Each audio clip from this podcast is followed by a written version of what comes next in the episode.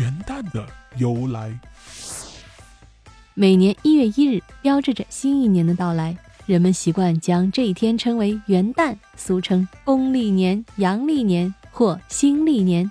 专家称啊，元旦一词是中国的土产，在中国农历中已经沿用四千多年，但现行公历元旦为一九四九年锁定。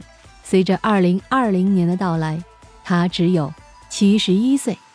在古代中国人的心目中啊。元是开始的意思，旦是早晨的意思，元旦也是指初始之日。据史料记载，在中国历史上，元旦有许多称谓呢，如元日、元正、元辰、开年、元春、上日、华岁等。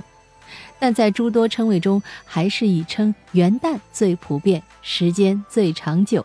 元旦的概念在不同时代、不同国家。具体所指也不尽相同，中国的这一概念，历代的元旦月日也并不一致。夏朝的夏历以春季一月为正月，商朝的阴历以冬季十二月为正月，周朝的周历以冬季十一月为正月。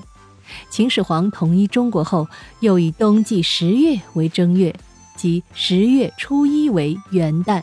从汉武帝起，规定春季一月为正月，把一月的第一天称为元旦，一直沿用到清朝末年。公元一九一一年，孙中山领导的辛亥革命推翻了满清的统治，建立了中华民国。为了行夏政，所以顺农时，从西历，便于统计。民国元年决定使用公历，并规定阳历一月一日为新年。但并不称为元旦。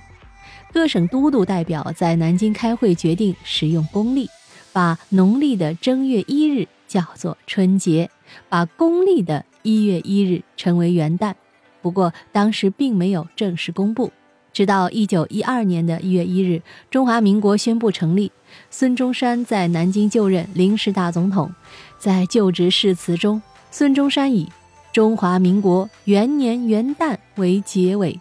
这就是中国元旦的来历。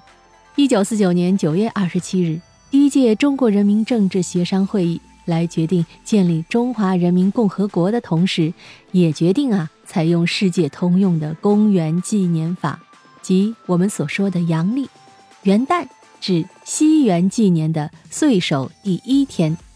为区别夏历和公历两个新年，又鉴于二十四节气中的立春。恰在夏历正月初一的前后，因此便把夏历正月一日改称为春节，公历一月一日定为新年的开始元旦，并列入法定假日，成为全国人民的节日。密室里的故事，探寻时光深处的传奇。下期咱继续揭秘，也顺祝大家二零二零元旦快乐。